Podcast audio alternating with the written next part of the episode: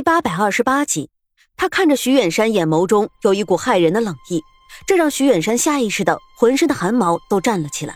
他努力的让自己镇定，看着眼前的王爷，慢慢的握起了拳头。王爷，我知道你心中对我不满，可是今天我是不能帮你们夫妇二人了。来人呐，把这个胆大包天的淫贼给我五花大绑，送去面圣。原本守在门口的侍卫，这个时候也是一拥而入。然而，沈炼突然一伸手，猛地将掌心的气流直击门口。那些侍卫硬生生的迈不出一步，一个一个龇牙咧嘴，恍若被重拳击中一般，倒在了地上。徐远山，你请我回来的时候心还是白的，怎么短短几日就变成了黑色？嗯？沈炼双眸微眯，冷声质问。徐远山慌了神，他怀疑沈炼有了读心术，居然看得出自己的变化。就在几日之内。我额头渗出细密的冷汗，徐远山下意识的伸手擦了一下，可是眼下他已经没有回头路，他索性把心一横，一字一句的回答道：“王爷，当年我和你交好的时候，你才华横溢，虽为异姓王爷，却人人敬仰。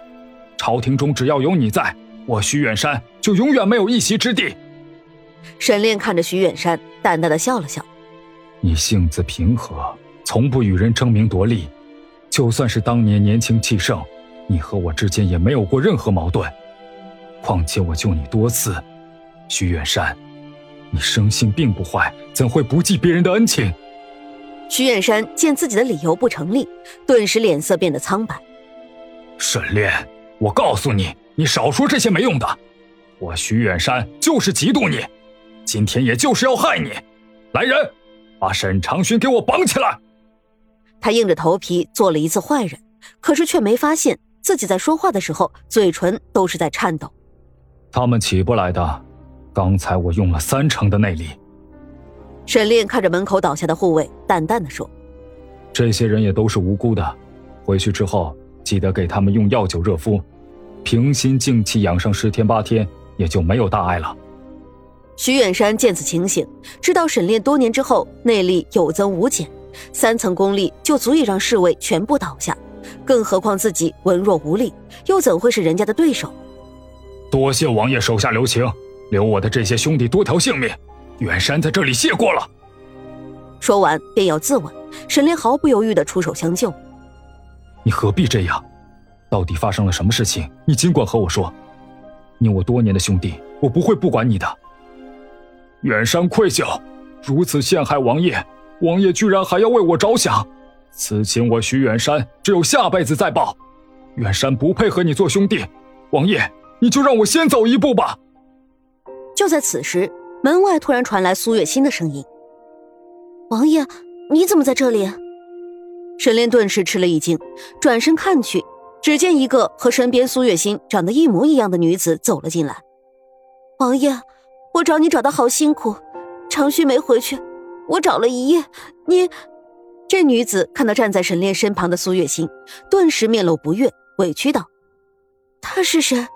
王爷，你难道连自己的夫人都认不出了吗？”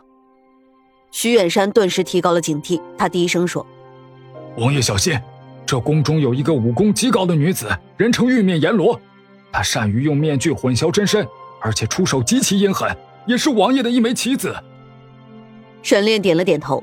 身边的苏月心此时也是一脸蒙圈。老爷，我是真的，老爷，我才是真的。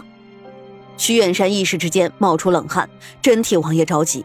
这两个女子任谁都难以分辨，在眼下这种紧要的关头，时间又是如此的珍贵，若是拖延下去，很有可能宫中的御林军就要到了。沈炼精锐的眼神却始终落在门口那个女子的身上。既然你说你是我的夫人，那么好。咱们这次进宫可是带着双凤手镯而来，你就拿出来给本王看看，方能证明你的身份。一听说这双凤手镯，女子的眼色闪烁贪婪之光。手镯我留在屋子里了，没有随身携带，王爷可否陪我回去取？这女子话音刚落，身边的苏月心已经将手镯从怀中掏了出来。如此宝贝，自打穿越那天便没有离过身，又怎么会随随便便的留在宫中呢？玉面阎罗顿时垂涎，说是迟那时快。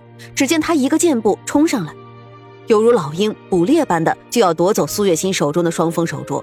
沈炼一掌击在他的小腹，他吃痛的倒在地上。徐远山这才松了一口气。王爷，幸亏你好眼力，换了是我，当真不知道哪一个才是自己的夫人了。关键的时刻，你也选择提醒我，不是吗？沈炼微微一笑，徐远山面露难色。王爷，若不是迫不得已，远山绝不会出此下策。沈炼心中有数，可就在这时候，原本倒在地上的沈长勋却突然绕到苏月心的身边。娘，我已经没事了，辛苦你和爹爹前来救我。苏月心一时分心，没看仔细，这沈长勋伸手便来夺苏月心手中的双峰手镯。苏月心没有戒备，手镯落在这沈长勋的手里。就在这一秒之间，徐远山突然回头一看，原本昏睡的沈长勋还倒在地上。夫人小心，他是假的！徐远山高喊一声，一把抱住这双面阎罗的大腿。众人这才发现，原本倒在地上的那个苏月心不见了。找死！徐远山，你居然敢坏了我的好事！老娘今天就取你性命，让你知道什么叫做七魂离体，永不复生。这玉面阎罗说话之间，迅速从腰中拔出一柄三寸长的银质匕首，冲着徐远山的额头便刺了下去。沈炼反应极快，在众人还没有回过神来的瞬间，他已经猛地一拳打在玉面阎罗的脸上。这女人瞬间发出惨不忍睹的嚎叫，紧接着那张可塑性极强的脸就塌陷下去。此时此刻，她也顾不得模仿别人，捂着自己的脸惨叫哭喊：“我的脸！”真不知道皇帝是怎么想的。居然允许你这种人在宫中胡作非为！今天我就给你点颜色看看，毁了你的脸，谅你有天大的本事，又能装成谁？这玉面阎罗见沈炼不杀他，只能绝望离去。从此之后，宫中再无此人的蛛丝马迹。看着眼前喘息的徐远山，沈炼开口问道：“既然你连死都不怕，还怕和我说出真相吗？”徐远山，我认识你的时候，你正年轻气盛。却比平常人更懂得谦卑和善，也因为你有一颗善良的心，所以才愿意和你成为知己好友。王爷这么说，远山就更加愧疚了。这件事说来话长，咱们还是先把长勋少爷送去安全的地方。远山愿意把一切和王爷全部说个清楚，到时候要杀要剐，只听王爷一声吩咐。二人说话之际，苏月心早已经来到儿子沈长勋的身边，也就在他把沈长勋扶起来的瞬间。沈长勋微微的睁开了眼眸，虚弱的喊了一声：“娘，娘。”长勋，你还好吗？苏月心哽咽。沈炼也三步并作两步的来到儿子的身边。沈长勋点头，露出一丝浅浅笑意：“爹娘放心，我之所以如此虚弱，是因为我中了碧云散。